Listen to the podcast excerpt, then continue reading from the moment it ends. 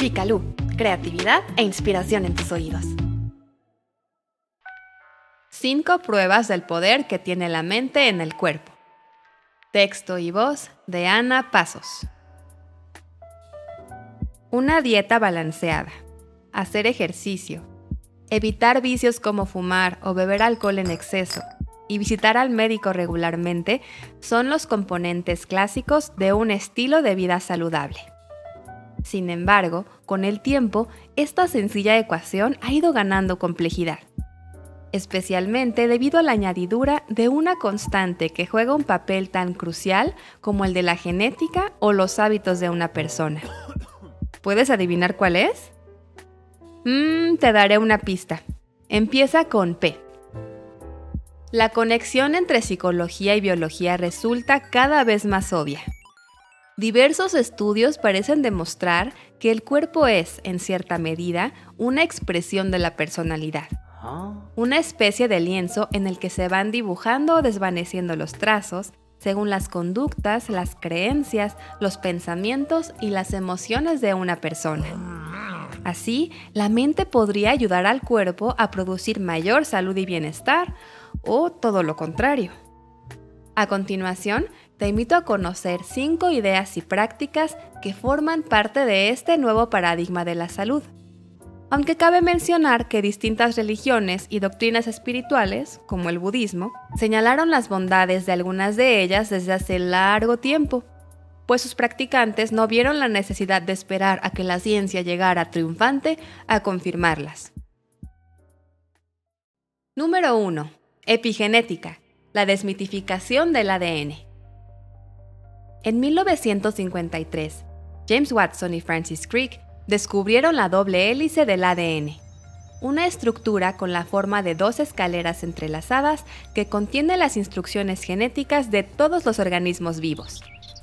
Hasta hace apenas 17 años reinaba la idea del determinismo genético planteada por estos biólogos, según la cual el genoma de un individuo era equivalente a su destino, que supuestamente estaba escrito en piedra como el color de sus ojos. Hmm. Sin embargo, en 2003, cuando concluyó el proyecto Genoma Humano, que tenía por objetivo localizar los genes de cada uno de los 23 pares de cromosomas, las líneas de investigación tomaron un nuevo rumbo, pues se descubrió que los seres humanos solo tenemos un aproximado de 30.000 genes, y no 140.000 como se pensaba. Se determinó entonces que los genes debían de combinarse entre sí para producir las 140.000 proteínas que conforman a todos los seres humanos, y que su interacción dependía de factores que nada tienen que ver con la genética clásica. Fue así como la epigenética empezó a ganar relevancia en el mundo. Según esta nueva ciencia, los genes son influidos por estímulos provenientes del exterior de la célula, como el estado emocional y mental por nuestras relaciones interpersonales, por factores como la temperatura y el nivel de contaminación del aire del lugar donde vivimos, y hasta por nuestras creencias y pensamientos. Todo lo anterior explicaría por qué los gemelos idénticos, con el mismo ADN, pueden llegar a tener estados de salud diametralmente opuestos. Si bien la epigenética es aún muy joven, los estudios realizados hasta el momento han dejado de manifiesto que tenemos una mayor participación en la expresión de nuestros genes de la que hubiéramos podido imaginar. Número 2. La meditación alarga la vida. Después de escuchar este apartado, quizá te animes de una vez por todas a meditar. Empezaré hablando de los telómeros, que son regiones de ADN no codificante ubicadas en los extremos de los cromosomas, cuya principal función es la división celular. Las patitas de estas estructuras en forma de X se achican con cada proceso de división celular, hasta que éste deja de ocurrir y las células, y tú junto con ellas, envejecen. Aquí cabe mencionar a la bioquímica australiana ganadora del Nobel, Elizabeth Blackburn, y a la psicóloga de la salud, Elisa Eppel, quienes escribieron un libro sobre la relación entre determinados patrones de pensamiento y el tamaño de los telómeros. En él, las autoras apuntan que las personas pesimistas, hostiles y que repasan de forma obsesiva los problemas tienen telómeros más cortos que aquellas más despreocupadas y por tanto también una menor expectativa de vida. Sin embargo, hay algo que todos podemos hacer para aumentar el tamaño de nuestros telómeros. Meditar. El Instituto Nacional de la Salud de los Estados Unidos realizó un estudio en el que se comparó el tamaño de los telómeros de 20 personas que practicaban a diario la técnica de meditación conocida como mindfulness con el de 20 individuos que tenían el mismo rango de edad y llevaban un estilo de vida igual de saludable, pero no meditaban. Los resultados fueron concluyentes. El grupo de los meditadores tenía telómeros más largos, hmm. menores niveles de estrés, además de una mayor resiliencia y capacidad de concentración. Así que cuando tus pensamientos negativos se desboquen, haciendo que las emociones densas fluyan sin control por tu cuerpo, recuerda tus telómeros y siéntate a observar tu respiración, así como todos los pequeños detalles que conforman la experiencia del presente. Número 3. La gratitud es buena para la salud. La existencia parece mucho más valiosa cuando reconocemos las bendiciones de cada día. Una buena noche de sueño, el canto de un pájaro, un rayo de sol atravesando la ventana, un plato de comida o simplemente un día más de vida son razones más que suficientes para sentirse agradecido. Enumerar estos regalos mentalmente, sin dar nada por sentado, o escribirlos en un diario son prácticas que elevan nuestro estado de ánimo y se manifiestan en nuestro nivel de bienestar. Así lo demostró un estudio realizado a lo largo de 15 años en la Universidad de California en Berkeley, a través del cual se descubrió que las personas agradecidas presentan menos problemas de salud. Asimismo, los investigadores encontraron una relación entre la gratitud y la calidad del sueño, pues incluso los pacientes con dolor crónico o problemas cardíacos que practicaban el agradecimiento reportaron un mejor descanso que quienes no lo hacían. Y en otro estudio, conducido por los profesores de medicina familiar Paul Mills y Laura Redwine, se vio que las personas con insuficiencia cardíaca sintomática que llevaron un diario de agradecimientos durante ocho semanas tenían menor depresión y niveles de inflamación más bajos que los pacientes que no agradecían.